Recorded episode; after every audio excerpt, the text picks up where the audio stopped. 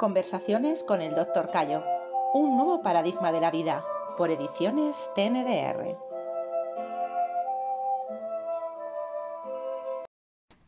Ya nos has hablado de la alimentación en otros audios. Eh, ¿Puedes ampliar este tema? Sí, claro.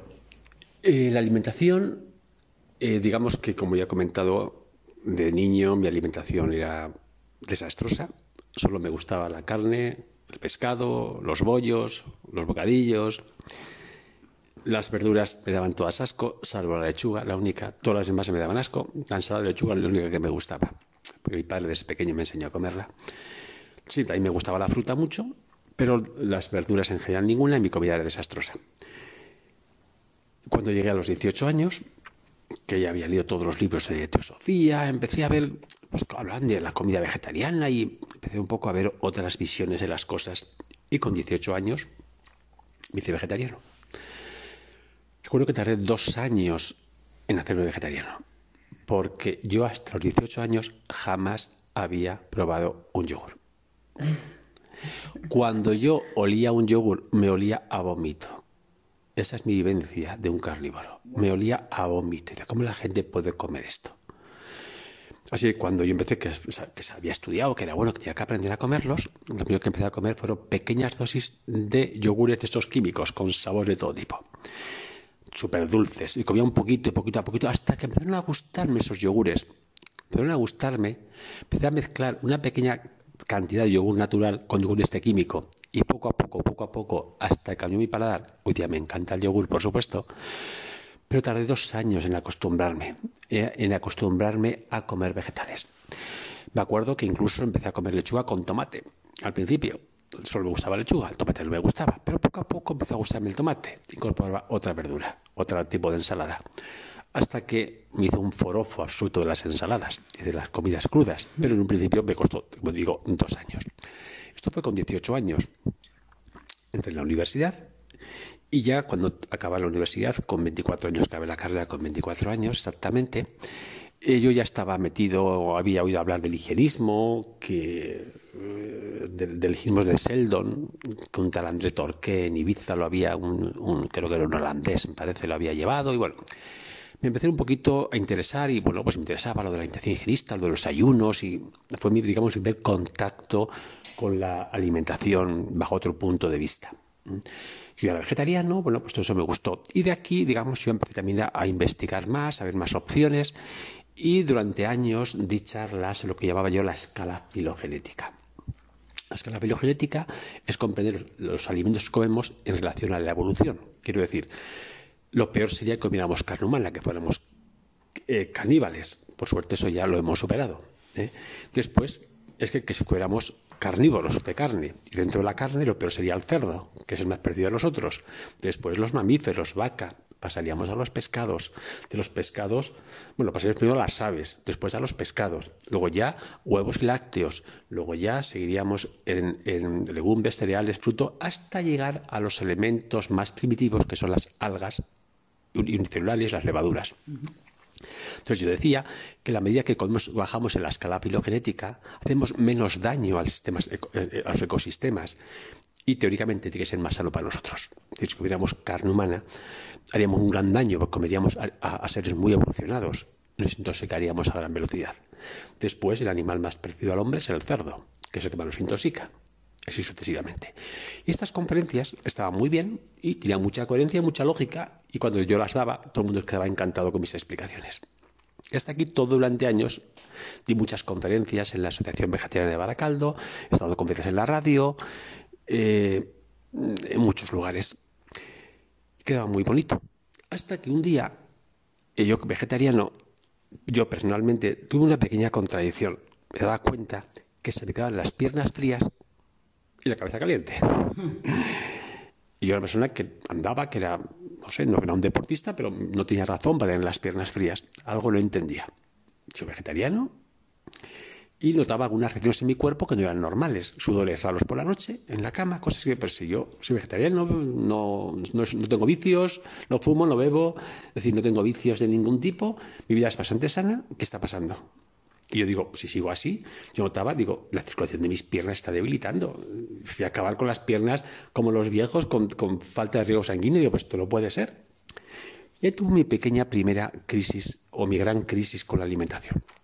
Cuando llegué a estudiar libros de medicina china, en los que me hicieron comprender cómo una persona que tiene lo que llamamos un síndrome, en medicina china habla de deficiencia de yin, de yin fisiológico, esa persona puede comer cerdo, pero sin amar el pollo.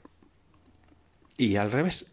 Entonces yo dije, ¿cómo esto es posible? ¿Cómo es posible que, según esto, para unas personas sea mejor el cerdo que el pollo si yo vengo explicando en mis grandes conferencias maravillosas que lo peor es comer cerdo?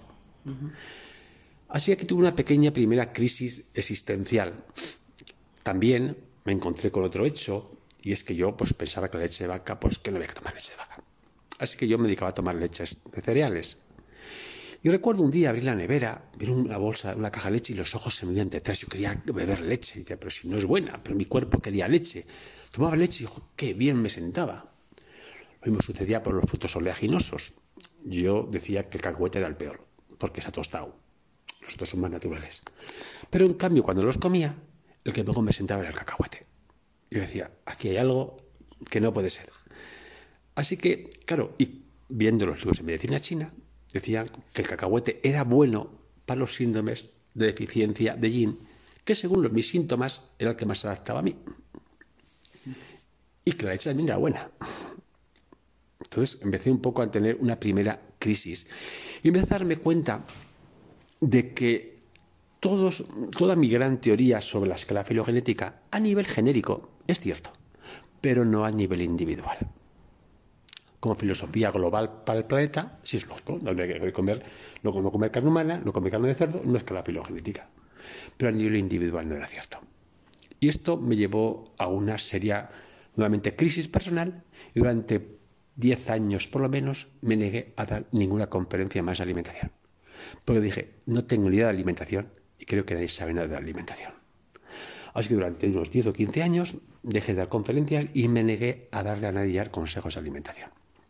Y por supuesto me empecé a integrar toda la medicina china, todos los libros de medicina china, todo lo que explicaban y todo lo que estaba explicando la medicina china, que a mí me parecía muy coherente, me encontraba nuevamente con otra contradicción y es que no se podía casar con los datos que yo obtenía de la exploración TNDR. Que no se podía casar. Y durante años tuve mi gran contradicción.